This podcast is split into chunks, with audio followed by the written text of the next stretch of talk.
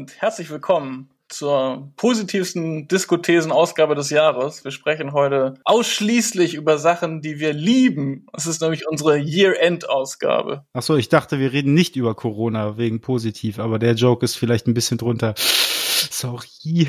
So steigt man ein in eine Jahresrückblicksfolge. Wie geht's dir? Mir geht es gut. Ich sitze vor einem Mikrofon und spreche mit euch, während ihr beide in Berlin nur zwei Haushalte pro Nase, deswegen haben wir uns so aufgeteilt, der Dinge verharrt. Ja, Carina und ich können tatsächlich zur Feier des Anlasses heute einmal mit einem Sekt anstößen. Das machen wir jetzt machen auch. Wir direkt. Ist ein bisschen zu warm, aber Cheers. soll bekömmlich sein. Ne? Das ist der geile Audio-Content.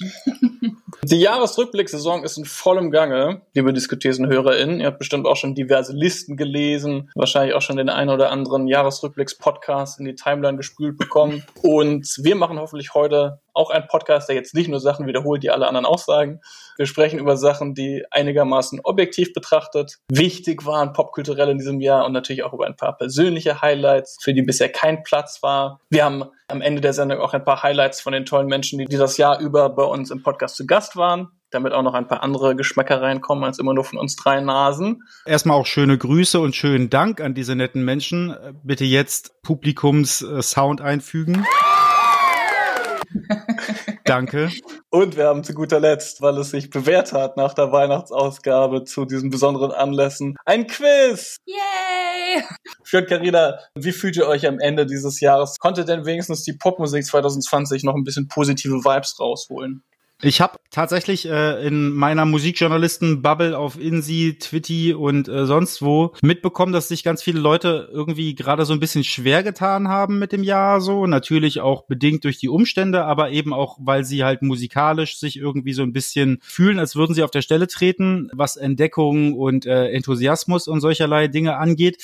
Und obwohl sich meine Arbeitssituation ein bisschen geändert hat, so wie bei vielen Menschen in diesem Jahr, muss ich sagen, dass mein Popgefühl 2020 doch ein sehr positives war. Es war ein sehr schönes Jahr. Wir haben einen Podcast zusammen gelauncht, was wahrscheinlich auch nochmal so einen kleinen Push gegeben hat, dass man sich dann, dann nochmal auch mit Sachen auseinandersetzt, mit denen man sich sonst nicht so intensiv auseinandergesetzt hätte. Und deswegen finde ich insgesamt, dass es ein sehr positives, geiles Musikjahr war. Muss ich eigentlich auch sagen. Vielleicht ist das auch so ein bisschen psychologisch, ne? Wenn man so ein bisschen enttäuscht ist, vielleicht erwartet man auch mehr, wenn man so viel zu Hause ist. Ich habe nämlich zum Beispiel festgestellt, meine Playlist, wo ich immer so meine Lieblingssongs reinpacke, ist dieses Jahr ausgesprochen lang. Da habe ich mich auch gefragt, ist einfach so viel mehr Gutes erschienen oder hat man einfach viel mehr Zeit gehabt, sich damit zu beschäftigen? Ich muss so im Ganzen sagen, ich hatte das Gefühl, es ist eigentlich ein sehr vielseitiges Popjahr 2020 war. Ich habe mal so überlegt, was war denn Pop alles? Das reichte dann von Disco bis 80er Wave, haben wir ja viel drüber gesprochen auch, bis hin zu 2000er Rock, Rap, bis hin zu ganz vielen Frauen, die den Rap und Hip-Hop dominiert haben. Also eigentlich gab es da ganz, ganz viel, so dass ich am Ende gar nicht genau sagen konnte, was war genau jetzt Pop in diesem Jahr. Und das fand ich dann eigentlich doch ganz gut. Also eigentlich scheint ja doch schon viel passiert zu sein. Ja, ich finde schön, dass du gesagt hast, Fionn, dass der Podcast ein bisschen motiviert, sich dann jede Woche auch mit Themen auseinanderzusetzen. Oder every other week. Wir haben auch, glaube ich, im März schon prognostiziert, ob es dann bald äh, nur noch Quarantäne-Pop gibt und Isolations-Pop und so. Und da gab es auch ein bisschen was davon auf jeden Fall. Wir haben ja über das Charlie XCX-Album gesprochen zum Beispiel. Aber auch ganz viele andere Sachen. Und was da so alles dabei war, offenbart vielleicht die folgende Liste. Denn auch wir haben natürlich, alle Menschen lieben Listen am Ende des Jahres, eine Liste zusammengestellt. Wir haben aber gedacht, wir machen nicht die Liste der Top 50 Alben, wie man sie auch beim Rolling Stone und überall sonst lesen kann, sondern wir haben die Top 10 wichtigsten Songs rausgesucht. Und was wichtig bedeutet, das äh, haben wir uns vollkommen frei überlegt. Das hat sicherlich zum einen irgendwie mit kommerziellem Erfolg zu tun, aber auch mit kulturellem Impact und vielleicht auch ein bisschen persönlichen Vorlieben. Diskothesen präsentiert die zehn wichtigsten Songs des Jahres 2020. Platz 10. Wir haben auf der 10 Watermelon Sugar von Harry Styles. Das ist ein bisschen gecheatet. Dieser Song kam eigentlich Ende 2019 schon raus als Single zu dem Harry Styles Album Fine Line. Aber er hat diesen Sommer dann ein Musikvideo gekriegt und ist dann nochmal ein echter Sommerhit geworden. Und das hat auch damit zu tun, was in dem Musikvideo zu sehen ist. Carina, du hast diesen Song nominiert. Kannst du kurz erklären, was in diesem Musikvideo passiert? Na, ich fange erstmal vielleicht schon ganz von vorne an. Warum ist dieser Song insgesamt so ein Erfolg? Das hängt, glaube ich, mit zwei Sachen zusammen. Einmal das Video, klar, da gehe ich gleich drauf ein, aber wir haben insgesamt ja auch häufig in diesem Jahr über die Bedeutung von Feel Good Music in Pandemiezeiten gesprochen. Dieser Song ist an sich, hat er so sehr das klassische Summer-Song-Konzept, so breezy, wir liegen lüsternd draußen und die Sonne knallt uns ins Gesicht. Und ganz entscheidend, am Top zudem war das Video. Das hat, denke ich, einen gewissen Nerv getroffen. Es war so im klassischen Eskapismus-Sinne. Es wird eröffnet mit einer Widmung und zwar mit dem Text This video is dedicated to touching und dann May 2020.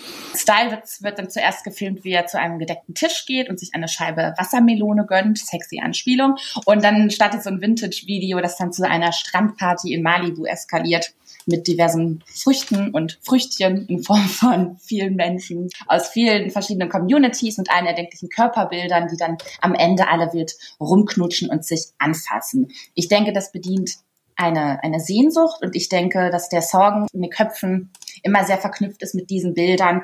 Jetzt nicht im Sinne von Scheiß drauf, geht raus und macht Corona-Party, sondern eher so, so war's mal und hoffentlich ist es bald wieder so. Und genau, ich denke, das ist so ein bisschen vielleicht die Erfolgskombi gewesen ja, ich habe auch nochmal nachgeguckt, was äh, Harry Styles auf Twitter gepostet hat, als das Musikvideo rauskam, als er das da geteilt hat. Da hat er auch darauf hingewiesen, dass das jetzt auf keinen Fall anregen sollte, Corona-Party zu machen, sondern eher genau so ein bisschen Eskapismus, so ein bisschen Hoffnung schüren. Und ich gehe mal stark davon aus, das Musikvideo ist vor März 2020 gedreht worden.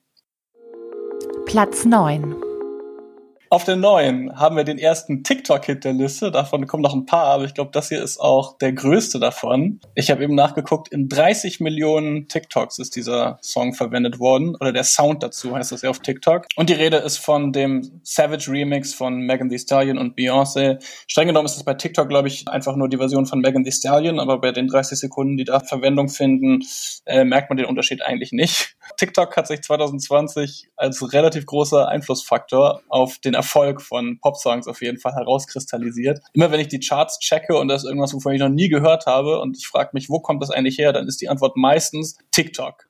Fionn, ist dir TikTok 2020 auch oft begegnet bei der Arbeit oder auch beim privaten Musikhören einfach nur? Ich habe TikTok tatsächlich mittlerweile gelöscht. Das hat aber was mit meiner moralischen, politischen Überzeugung zu tun. Aus einer beruflichen Perspektive heraus äh, checke ich das natürlich schon, denn äh, mir ist TikTok beinahe wöchentlich begegnet, was natürlich irgendwo auch damit zu tun hat, dass ich halt beruflich mit äh, Hip-Hop zu tun habe und Hip-Hop ein per se erstmal jugendliches Metier ist. Das ist ja aber Pop generell, aber Hip-Hop insbesondere, weil es gerade so populär ist. Und TikTok ist halt eben auch Pop-Pop populär, um mal eine Boomer-Band Band wie äh, Fantastier zu, wie die Fantastischen Vier zu äh, zitieren. Mittlerweile ist es ja aber eben nicht mal mehr so, dass eine komplette Abteilung bei Labels sich um Social Media und dann später auch sogar mit Memes beschäftigt, sondern eben gezielt auch TikTok-Kampagnen aufsetzt und sie zu Trends machen will. Entsprechend habe ich dieses Jahr im Speziellen jede Woche eine Pressemitteilung in meinem Mailpostfach gehabt, wo drin stand, dass irgendein mir völlig unbekannter Rapper schon vor Monaten ein TikTok-Phänomen war und jetzt aber wirklich durchstartet. TikTok ist irgendwie so die neue Erklärung des organischen Wachstums eines Popstars. Und in 2020 hat sich das halt extrem herauskristallisiert. Ja, bietet Leuten, die Pressemailer schreiben, einfach nur eine weitere Plattform, wo sie irgendwelche Statistiken hernehmen können. Genau. Das, ne, die Nummer eins in den äh, finnischen Download-Charts ist, mit der dann jemand ganz groß angepriesen wird oder die so und so viel Instagram-Follower oder jetzt eben der TikTok-Fame. Ja. Womit wir aber auch gleich zu äh, einem Phänomen kommen, was bei TikTok relativ relevant ist, weil es ja so kurzweilig ist. Es sind ja nur 15-sekündige Videos eigentlich. Und das hat Drake Anfang des Jahres ganz gut mit seiner Punchline des Jahres eigentlich, this is Fame, not Cloud. Denn der TikTok-Fame ist eben auch vergänglich. Es sind 15 Sekunden in deiner Timeline und dann schiebst du hoch und das nächste Video kommt. Das ist dann am Ende so, dass jeder deinen Song kennt, aber niemand weiß, wer du bist. Erstmal. Das ist ja auch das, was NutzerInnen an TikTok mögen wiederum, dass es nicht unbedingt so viel äh, wert ist, da 100.000 Follower zu haben, sondern wenn man irgendwie ein gutes TikTok hat, dann kann man damit auch bei Leuten äh, auf der For You-Page landen. Aber darüber werden wir dann 2021 in unserer TikTok-Folge noch ausführlicher reden. Der andere interessante Punkt zu Megan und Beyoncé ist ja ein bisschen Chartgeschichte. Karina, was äh, ist da Historisches passiert?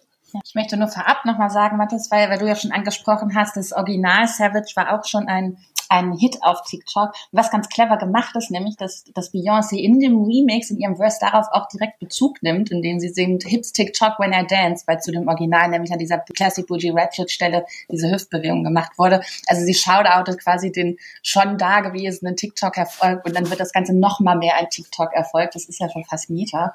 Zur Chartgeschichte. Das Ganze ist deswegen auch so impressive, sag ich mal, weil der Song dann in diesem Remix sofort auf Platz 1 der Billboard-Charts geschossen ist, gefolgt von dem Say So Remix von Doja Cat mit Nicki Minaj. Und das war tatsächlich das erste Mal in der Chart-Historie, wir haben darüber schon mal geredet in einer anderen Folge, dass gleichzeitig zwei Female Collaborations auf Platz 1 und 2 waren. Und besonders bemerkenswert daran eben auch nochmal, dass es sich bei allen vier Frauen um Black Women handelt. Und wenn sie jetzt auch noch mit diesem Savage Remix den Grammy gewinnen sollten, dann ist das auch das erste Mal, dass ja in der Kategorie Best Rap Performance eine weibliche Collaboration gewinnen würde.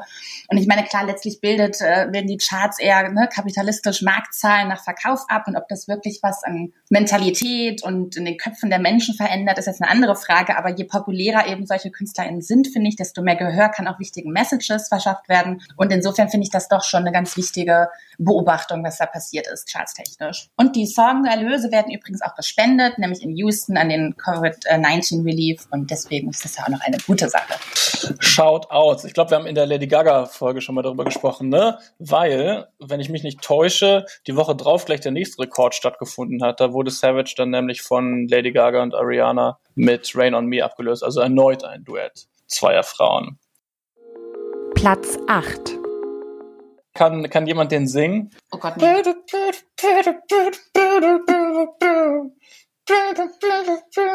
Es geht um den, den Imam Beck Remix von Roses von St. John. Und dieser Song hat eine witzige Geschichte. Es ist ein Charthit in Deutschland und in den USA und gefühlt überall auf der Welt. Und es ist ein Überraschungserfolg für den New Yorker Rapper St. John. Die Version von dem Song, die wir alle kennen, klingt gar nicht nach einem Rap-Song. Das ist eher ein Dance-Track und den hat ein 20-jähriger Producer aus Kasachstan geremixed. Und ursprünglich auch ohne das mit St. John abzusprechen. Im Nachgang sind dann natürlich noch diverse Remixes erschienen mit Future und mit J Balvin und so weiter und wurde dieser Erfolg schön ausgeschlachtet. Es gab ja sogar ein Video dazu auf dem St. John Kanal offiziell, wo er dann so albern im Auto rumtanzt. Es war schon so ein bisschen Jumping on the Bandwagon mäßig so. Ich bin schon wieder am Haten hier.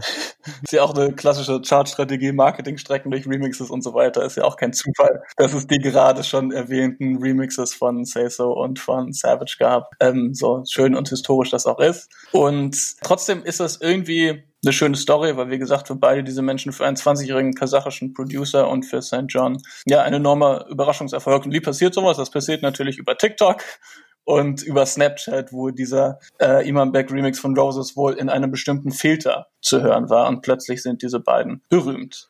Fionn, du hast dir tatsächlich auch das Rap-Album von St. John angehört, das dieses Jahr rausgekommen ist, While the World Was Burning. Das klang wahrscheinlich ein bisschen anders, oder? Ja, ich bin großer Fan. Mir ist St. John vor zweieinhalb Jahren, drei Jahren das erste Mal begegnet. Mein Lieblingssong war eigentlich immer Three Below. Es ist so ein bisschen sein äh, Underground, Hallo, ich bin da, äh, Breakthrough-Ding gewesen. Und eigentlich ist St. John durch diesen Remix und auch generell durch den Rollout äh, auf dem Album ein klassisches Beispiel für den von mir gerade angesprochenen TikTok-Fame. Der wird halt seit einer Weile als heiß gehandeltes Ding so äh, gehandelt und ist dann Songwriter für Rihanna gewesen und irgendwelche One-Hit-Wonder aus Norwegen und so weiter, kommt aber eigentlich aus Brooklyn. Kleiner Side-Fact dazu dazu, er hat, bevor diese TikTok-Geschichte passiert ist, tatsächlich eine PR-Agency gegründet, aber nicht wirklich, sondern er hat einfach nur eine E-Mail-Adresse eingerichtet und dann so getan, als hätte er eine Agency und dann halt so Presseanfragen rausgeschickt und darüber und über sich selbst und darüber versucht, sich berühmter zu machen. Das hat so Hype funktioniert, denn, und jetzt kommen wir zu dem Punkt, das Album ist eigentlich, obwohl er aus Brooklyn ist, relativ klassischer Atlanta-Sound, so wie wir in den letzten fünf, sechs Jahren eigentlich immer Rapper haben, die sich ganz stark auf Atlanta und vor allen Dingen Future und Young Thug beziehen. Im St. John's Fall ist es vor allen Dingen Future. Und er selber hat sich aber natürlich dazu auch ein Image ausgedacht und das ist, äh, er nennt sich selber Ghetto Lenny was wiederum ein Bezug auf Lenny Kravitz ist. Er ist also die Ghetto-Version von Lenny Kravitz. Jedenfalls hat dieses TikTok-Ding ein riesiges Prestige bekommen und daraufhin so viel Aufmerksamkeit und wahrscheinlich auch Vorschuss bekommen, dass St. John auf einmal super prominente Features bekommen hat, nämlich unter anderem auf dem Album Future, Kanye West, Lil Uzi Vert oder auch mein Lieblings Nummer 1 Albumkünstler äh, Boogie with a Hoodie. und im Grunde ist es relativ generischer, melancholischer Rap-Sound viel repetitive, leichte Loops, sanfte Drums, sehr dezenter Produktionsstil, so wie es halt irgendwie in den letzten drei, vier Jahren um Gunner und herum sehr modern im Hip-Hop gewesen ist. Und äh, St. John mimt so ein bisschen so den James Dean, den Rockstar mit Fashion-Affinität und schafft es auf dem Album aber nicht, dieser Figur irgendwie einen Charakter zu verleihen, sondern er bleibt halt immer relativ an der Oberfläche und deutet das so an, was ja auch so ein bisschen dann für TikTok spricht. Es ist halt im Großen und Ganzen eine ästhetische Idee. Und ich mag das, weil ich einfach die Idee eines Futures auch mag, wenn Future nicht anwesend ist. Aber man muss sagen, das Album ist nach dem zweiten Hören eigentlich durch. Platz 7. Auf Platz 7 haben wir den obligatorischen deutschsprachigen Pick. Der mit großem Abstand erfolgreichste Mensch im deutschen Popmusikbusiness ist natürlich Capital Bra. Ich mag Capital Bra auch, das soll jetzt gar nicht so negativ klingen. Den großen Nachrichtenwert hatte das ja eigentlich schon 2019, als alle getitelt haben, er hat die Beatles überholt mit der Anzahl der Nummer 1 Hits in Deutschland. Die Beatles haben elf, Capi hatte dann irgendwann zwölf. Inzwischen muss man sagen, hat er halt die Beatles nicht nur überholt, sondern verdoppelt. Wir haben deswegen den Song Frühstück in Paris von Capital Bra und Crow auf Platz 7 unserer Liste, denn das ist sein 22. Nummer 1 Hit in Deutschland. Das wirft dann natürlich immer ganz interessante Diskussionen auf, von wegen, kann man das überhaupt vergleichen, weil Streaming funktioniert ja ganz anders als der physische Markt und deshalb werden ständig absurde Rekorde aufgestellt und dann ändert die GfK wieder die Regeln dafür, wie die Charts berechnet werden oder eben Billboard in den USA. Darüber sprechen wir bestimmt auch mal in einer Folge, das sprengt hier den Rahmen, obwohl ich schon sagen würde, die Charts sind in einer Krise. Vielleicht kann man sogar sagen, die Charts sind kaputt, sie funktionieren nicht mehr in ihrer jetzigen Form, sie sind, mehr, sie sind nicht mehr zeitgemäß und sie brauchen eine Reform. Und irgendwie ist Capital Bra in Deutschland stellvertretend auf jeden Fall für diese ganze Diskussion. Naja, wie steht ihr denn zu Capi? Ehrlich gesagt, der, der ist mir sowas von absolut egal einfach. Ich finde das, ich kann mich darüber auch nicht groß aufregen. Ich finde das einfach ganz, ganz uninteressant. Sowohl musikalisch als auch die ganze Figur, dass mir das wirklich einfach egal ist und ich dazu überhaupt nichts sagen kann. ich finde, ich finde, es ist bei Carpi also der, er hat ja seine unterschiedlichen Figuren, er hat Joker Bra, er hat manchmal diese sehr aus der Hüfte geschossenen, irgendwie so roughen Straßenrap-Nummern, die ich auch ganz cool finde, einfach wegen dieser unfertigen Ästhetik und dass diese unfertige Ästhetik so oft so hoch chartet, ist irgendwie cool. Und dann, wenn er diese Pop-Singles macht und irgendwie Lea und alle diese Leute, die irgendwie von der Pop-Akademie kommen, durchfeatured, dann bringt er irgendwie da auch so ein bisschen eine andere Energy rein. Das finde ich eigentlich ganz mhm. gut.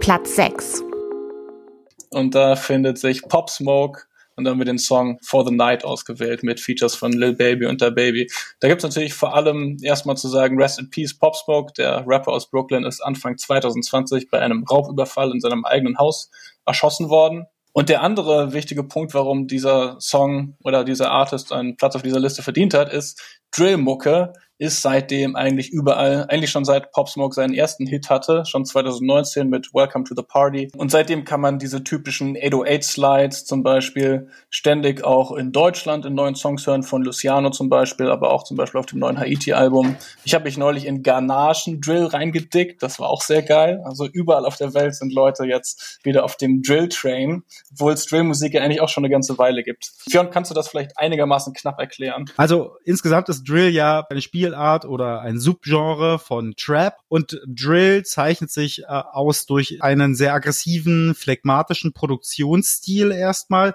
und einen sehr zurückgelehnten, aber trotzdem sehr bedrohlichen Rap-Stil. Im Gegensatz zu Trap ist Drill aber noch sehr viel rudimentärer und elektroider. Drillbeats haben heute oft sehr verspielte, hektische Hi-Hat-Triolen und häufig auch eben diese 808 Slide Notes, aber das ist eher eine neuere Entwicklung.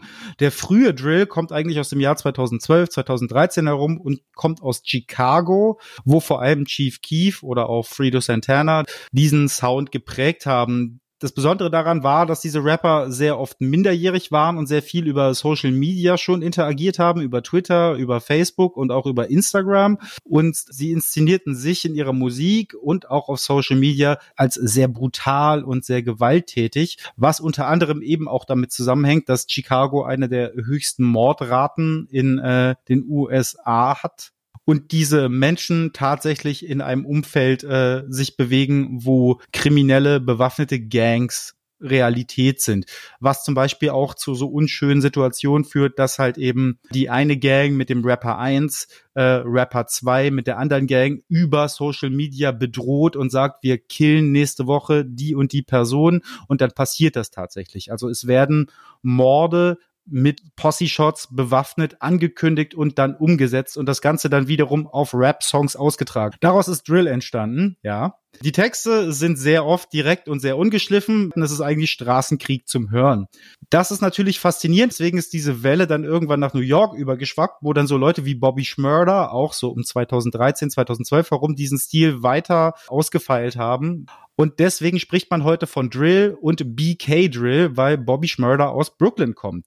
Durch die klangliche und auch stilistische Nähe zu Grime hat sich dieses ganze Prozedere im Internet aber auch nach England verlagert, wo dann auch Leute wiederum das aufgegriffen haben, weswegen man auch heute von UK Drill sprechen kann. Das heißt, es sind halt verschiedene Subströmungen in der Subströmung vorhanden.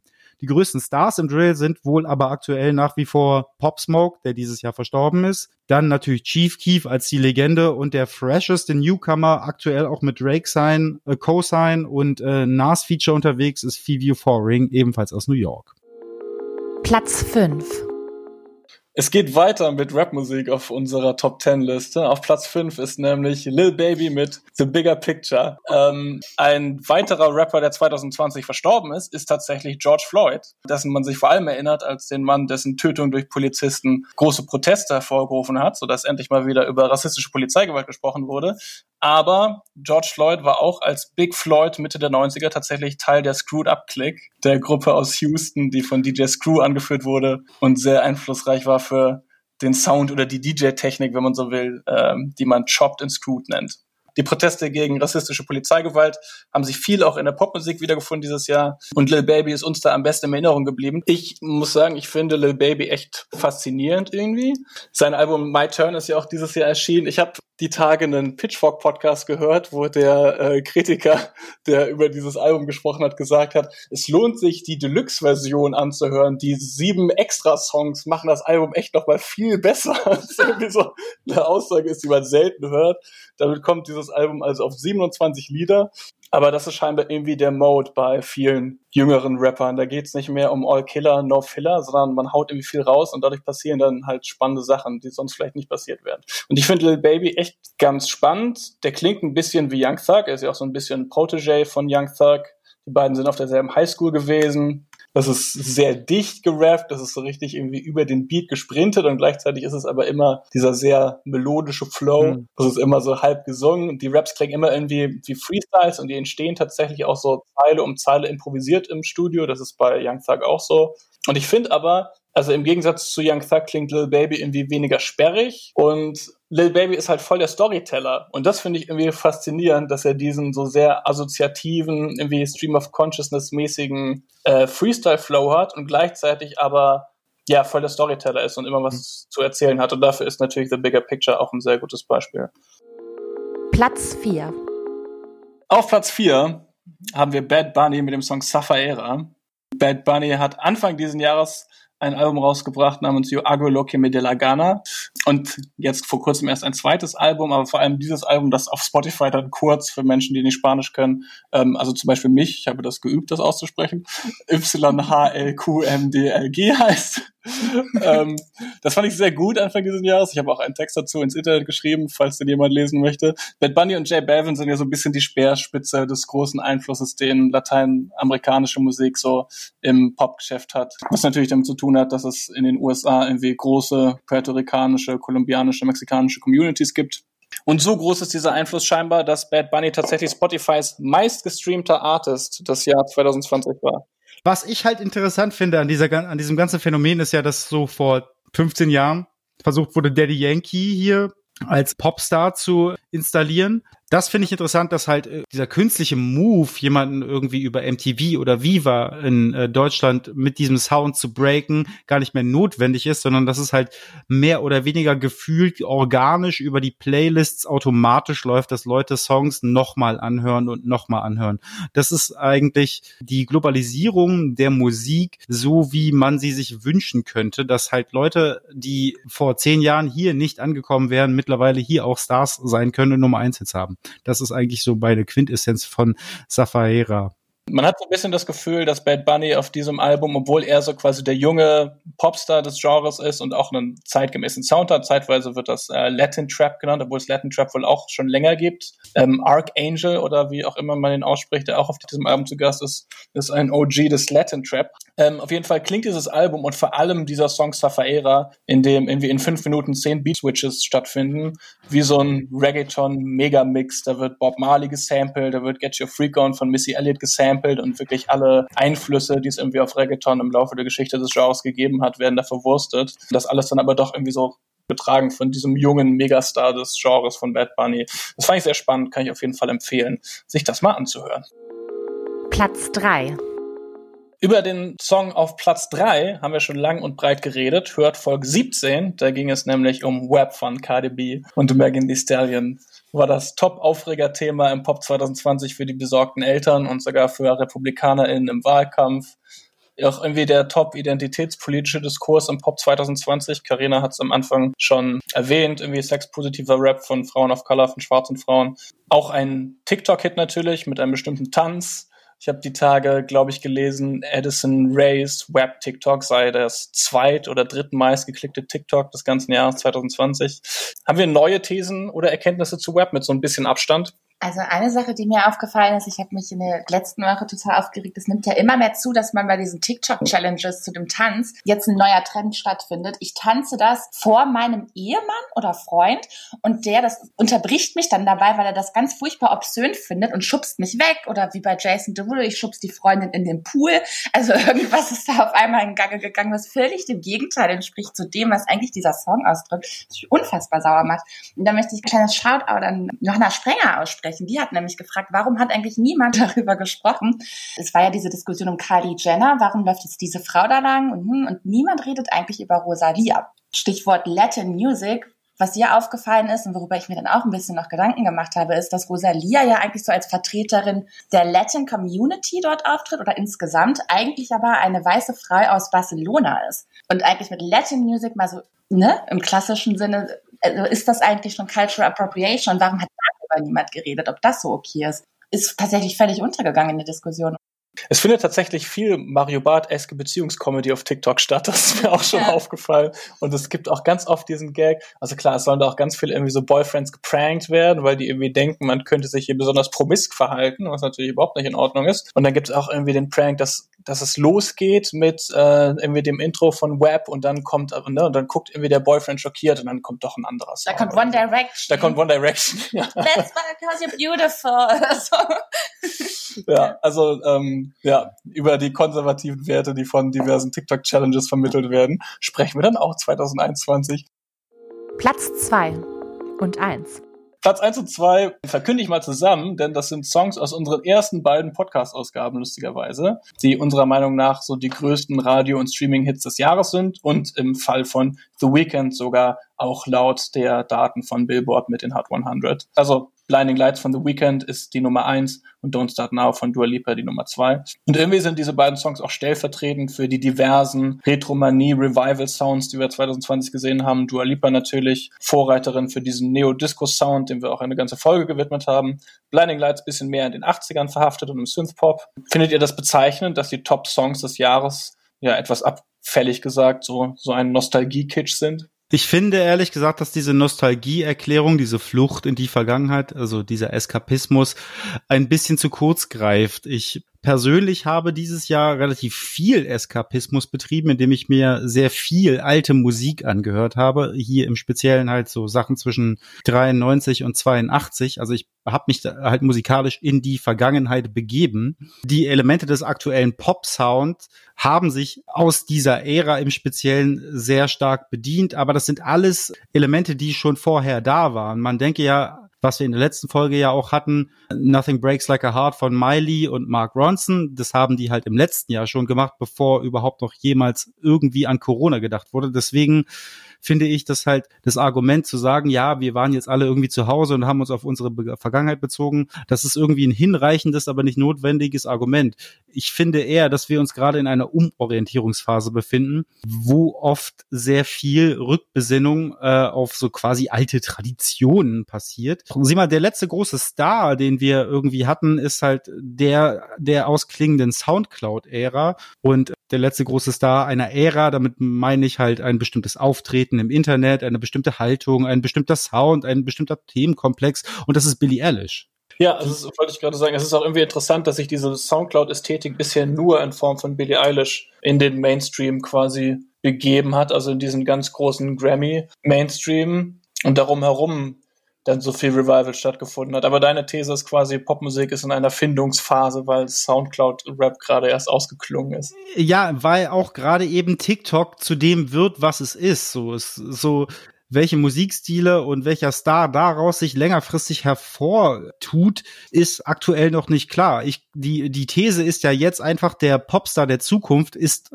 ab, äh, aktuell und äh, ganz offensichtlich plattformabhängig. So wie es Billie Eilish dann mit dem Soundcloud-Ding irgendwie war, wird der nächste dann auf TikTok oder auf Triller. Und ich glaube, das ist halt eher so noch mehr Kurzlebigkeit, noch mehr Unmittelbarkeit. Und im Gegensatz zu Soundcloud, wo ja Billie Eilish eben so dieses tragische, melancholische DIY-Ding, dass dieses DIY-Ding wird definitiv noch weitergehen, aber ich glaube, dass der nächste Star extrem subtil und humorvoll mit seinem Image umgehen wird und sehr referenziell und traditionsbewusst auch in seiner Musik, einfach weil er auch die größte Musiklibrary der Welt, nämlich Spotify, vor sich hat. Also Lil Nas X war das ja schon so ein bisschen, nur das eben auf Pop und in komplett durchgestylt, so wie wir es auch in der letzten Folge schon besprochen haben. Ich glaube, das ist ungefähr so diese Marschrichtung, wo wir uns gerade hinbewegen. Und ich glaube, dass so industry-wise viele dachten, das ist auch ein Grund dafür, warum The Weeknd und Dua Lipa jetzt ganz vorne bei uns stehen, auf die Frage, wie wird man Star, eben genau die beiden angeschaut haben und dann gemerkt haben, ich meine, gerade im Falle von der Dua Lipa, die vorher eigentlich so mittelmäßig angenommene Musik mit mittelmäßigem bis okayem Erfolg gemacht hat und auf einmal mit Album Nummer zwei zu der Pop-Galionsfigur wird. Ich mache jetzt hier auch mal Studio 2054 und habe über fünf Millionen ZuschauerInnen und ähm, Don't Start Now hat einfach schon geknallt. Gleiches gilt für Blinding Lights. Weekend damit natürlich in jeglicher Hinsicht kommerzieller Erfolg, gute Reviews, dass sich einfach viele gedacht haben, so, das funktioniert und dann dieser ganze Disco, 80s, Wave Vibe einfach noch mehr Fahrt aufgenommen hat, dass die, glaube ich, da sehr tonangebend waren. Bezüglich TikTok ist ja auch nicht alles so unberechenbar und das kommt dann mal hier Roses um die Ecke und dann hier Savage. Es gibt ja schon auch hier und da Leute, wo man beobachten kann, dass die so einen bestimmten Sound entwickeln für TikTok. Und da denke ich immer zum Beispiel an den Rapper 10K Cash aus Dallas, der so wirklich eine Minute lange Songs macht, die irgendwie von der Produktionsästhetik her so richtig nach Gameboy klingen und dann so total goofy irgendwie so Witze darüber rappt, so gefühlt. Und das ist irgendwie Mucke, die so komplett auf TikTok getrimmt ist. Das funktioniert aber bisher kommerziell noch nicht so richtig, aber ich finde auch interessant dann zu beobachten, ob sowas vielleicht noch mehr stattfindet.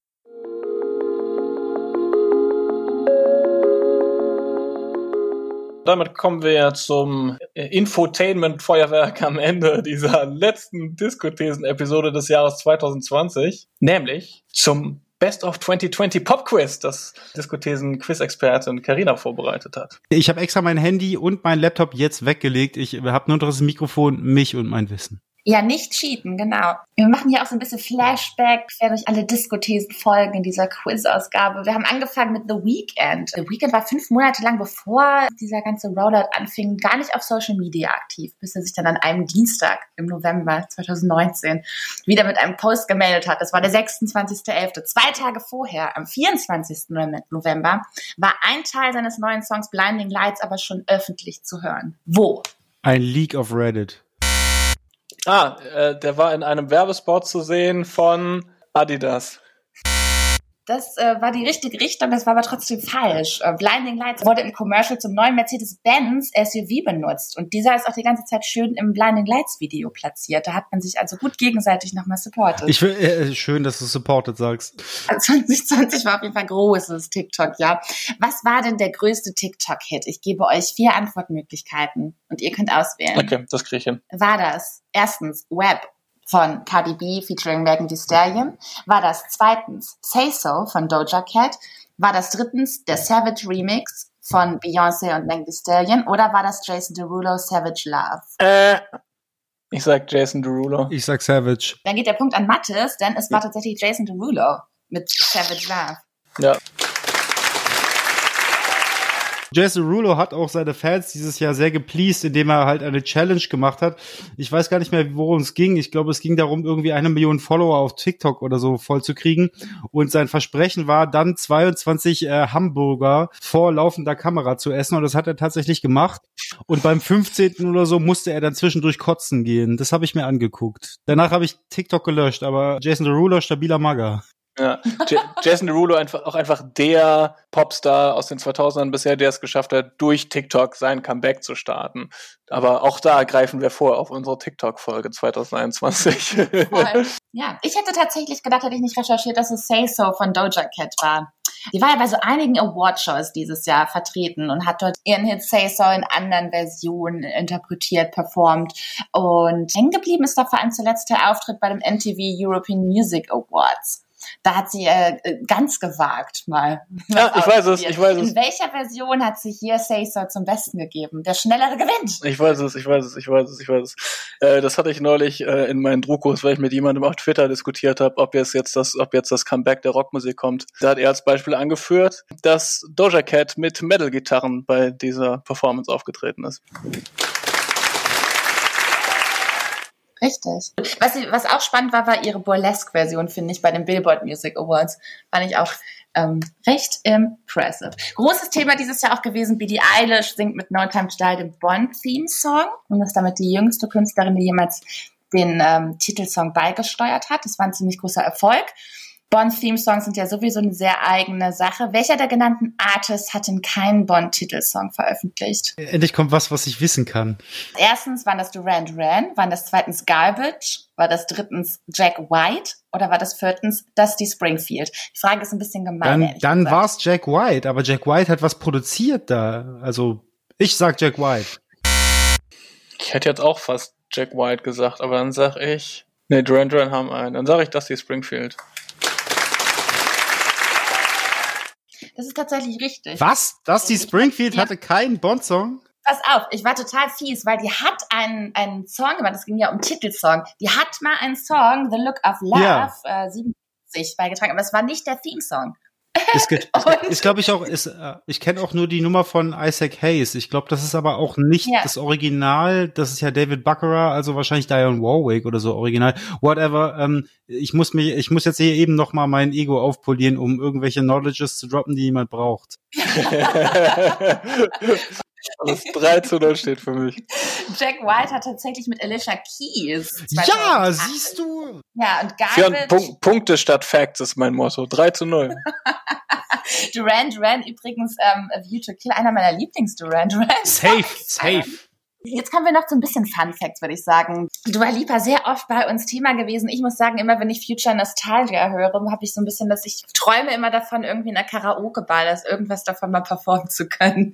Und ähm, habe dann tatsächlich ein, ein Interview gefunden, was sie gegeben hat, was natürlich vor der Pandemiezeit war, in der sie verraten hat, was ihr ihr liebster Karaoke-Song ist. Ich fand das recht skurril, aber ich habe jetzt vier Antwortmöglichkeiten und ihr könnt ja einfach mal, das ist natürlich reines Raten, aber ihr könnt es ja mal versuchen. War das erstens Kevin Harris mit Frank Ocean und Migos Slide? War das zweitens Tupac Changes? War das drittens Madonna Hang Up? Oder war das viertens Gwen Stefani Hollaback? Ich, ich glaube auch, dass es Tupac war, weil ich glaube, ich habe das auch gesehen. Ja, es war tatsächlich Tupac. Wie viele äh, Silvesterraketen hat Mattes denn jetzt und wie viel ich? Also Mattes hat jetzt vier und ich eine, oder was? Ich glaube ja, ja. Nach, nach Adam Riese und Eva Zwerg. Okay, wir sagen äh, die letzte, wir machen das so ein bisschen Jimmy Kimmel-mäßig. Wer jetzt gewinnt, kriegt 1000 Punkte. und hat damit alles gewonnen. Okay. Wir machen jetzt eine Schätzfrage. Das heißt, everything Boah. is open. So, ähm, Beyoncé, Black is King hatten wir, war viel diskutiert. Wir versuchen jetzt das mal inhaltlich rauszuhalten. Man kann natürlich sagen, es war einfach ein riesiges, großes Musikvideo. Äh, 14 Songs wurden dort nochmal interpretiert. Wie viele verschiedene Outfits hatte sie an? Weil das Wow. Ganze ist ja ein reiner Switch Wow. aus, aus unterschiedlichen, inzwischen schon legendären Outfits. Schätzt doch mal, wie viele können das sein? Das ist eine gute Finalfrage. Also, der näher dran ist, gewinnt 1000 Punkte und gewinnt alles. Das ist eine sehr gute Finalfrage. 14 Songs, dann schätze ich mal. 14 Songs, 90 Minuten, ne? Ich sag mal 70. Ah, ich dachte jetzt eigentlich, ich gehe auf jeden Fall höher als das, was du sagst, aber du hast schon recht hochgegriffen. Aber ich sag, nee, ich sag 71. Damit ist der Gewinner des zweiten Diskothesen Pop Quiz Fionn.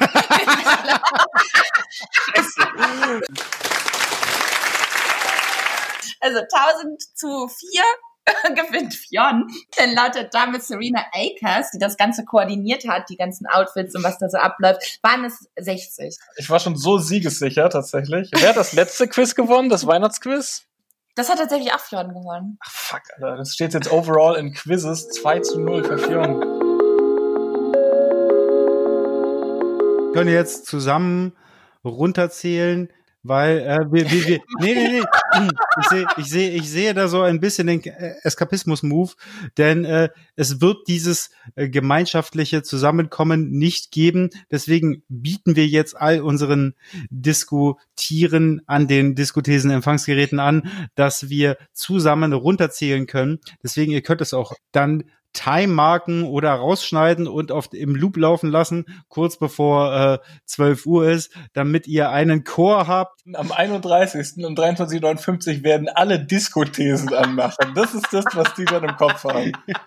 Genau das. Ich wollte noch fragen, ob wir uns irgendwelche Dinge von der Popmusikwelt wünschen für 2021. Ich wünsche mir natürlich in erster Linie Weltfrieden und dann, dass ein neues Album von Rihanna erscheint. So, und dann setzen wir einfach mal für uns Vorschlag um. Ach so, abonniert uns unbedingt unseren brandneuen Instagram-Kanal. Den habe ich in der letzten Folge ganz vergessen zu promoten. Auch diesmal wird da bestimmt wieder Bonus-Content stattfinden zu diesem Quiz und überhaupt geht da ganz viel ab. Und jetzt zählen wir runter für uns. Stimm an. Cheerio. Zehn, neun, acht, sieben, sechs, fünf, vier, drei, zwei, eins. Hello! Frohes Neues! Die letzten Worte dieser Jahresrückblicksausgabe von Diskothesen gebühren wie versprochen den tollen Gästinnen und Gästen, die dafür gesorgt haben, dass neben uns dreien auch noch ein paar mehr Perspektiven und Meinungen zu hören waren dieses Jahr im Podcast. Und ich hoffe, es ist für jede Person, die jetzt zuhört, noch irgendeine neue Empfehlung dabei. Ähm, irgendwas, das man dann anmacht, wenn man an Silvester alleine oder in sehr kleiner Runde vom Raclette-Gerät sitzt. Also es ist auf jeden Fall eine tolle Bandbreite, die jetzt empfohlen wird von der großartigen Jane aus der Episode zu Web von Cardi B und Megan Thee Stallion, von Daniel Meinl von Flux FM, der mit uns über Heim gesprochen hat, Arne von Radio Fritz aus der Strokes-Episode, Franzi aus unserer UK Jazz-Episode, Patrick aus der K-Pop-Episode, der natürlich auch eine K-Pop-Empfehlung dabei hat, Julien, der in der Haftbefehl-Folge über die Deutschrap-Szene im Kontext Black Lives Matter gesprochen hat, Dominik von Barry's und von Barbecue, dem Black Brown Queeren Podcast und von der Beyoncé-Folge von Diskothesen. Und den Anfang macht jetzt Jonathan, der all the way back im April unser erster Gast war und zur Spotify-Folge ein paar Insights beigesteuert hat. Ganz lieben Dank an euch alle und bis nächstes Jahr. Erstmal vorweg habe ich 2020 erschreckend wenig Alben gehört, was ich 2021 auf jeden Fall mal wieder ändern will und dem Format endlich mal wieder mehr Zeit geben will. Ein Album, das für mich besonders aber hervorgestochen ist in diesem Jahr, war Dark Matter von Moses Boyd, einem Londoner Drummer und Produzenten. Und das steht für mich symptomatisch für die Weiterentwicklung von dieser UK Jazz Szene, beziehungsweise dem Gedanken davon, weil der es richtig gut und unprätentiös hinbekommt, da so Londoner 2005 bis 10er elektronische Einflüsse, so Garage und Two-Step, angelehnt an Burial, aber auch Grime einzubauen, das aber gleichzeitig gespielt mit typischen äh, Jazz, mit typischer Jazz-Instrumentierung. Das fand ich sehr geil und empfehlenswert. Hey, hier ist Dominik von Barry's Berlin. Und wenn ich tatsächlich nur ein Lieblingsrelease nennen darf, dann ist es bei mir Modus Vivendi von 070 Shake. Sie hat ihr Album im Januar oder Februar veröffentlicht und ein knappes Jahr später laufen bei mir noch Tracks wie Morrow, Microdosing oder Under the Moon rauf und runter. Und wenn ihr 070 Shake tatsächlich noch nicht kennen solltet, dann holt das auf jeden Fall nach. Yo, yo, yo, hier Julien. Ja, mein musikalisches Highlight dieses Jahr ist gewesen aus dem Album King's Disease von Nas der geilste Track dabei, der Track, der auch so irgendwie hier in Spotify bei mir um, auf Platz 1 wiedergeben wurde, ist mit ganz großem Abstand 10 Points. Einer der wenigen Tracks, die keine Features haben, da spürt man auch direkt das Brett, wenn Nas mal einfach nur alleine ähm, am Werkeln ist. Ganz großer Grund, ganz oft ausschlaggebend bei mir, die Lyrics, ähm, da kann jeder die Lupe drüber halten. Dennoch ein richtig geiler Flow. Nas eben hopefully the Grammy is coming irgendwann mal.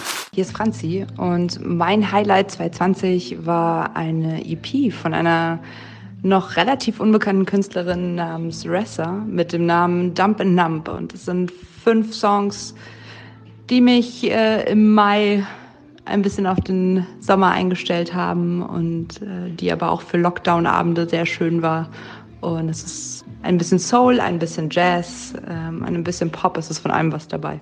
Hallo, Patrick hier. Ich war dieses Jahr zu Gast in der K-Pop-Folge und meine Empfehlung daher passend zur K-Pop-Thematik ist als meine Lieblingssingle doch tatsächlich jetzt rausgegangen, Twice mit I Can't Stop Me ist eine solide K-Pop-Produktion, die mich doch in den letzten paar Wochen bei der Kälte ein bisschen zum äh, Mitschunkeln animiert hat. Und äh, ja, hört's euch auf jeden Fall mal an. Hi, ich bin Arne und ihr habt mich dieses Jahr vielleicht im Podcast zu den Strokes gehört. Und das Album, das ich ähm, dieses Jahr besonders herausragend fand, ist das von Gudrun Mittermeier. Das Album Seeheim, da darf man sich nicht vom trashigen Cover und auch nicht von ihrer schlechteren Hälfte Michael abschrecken lassen.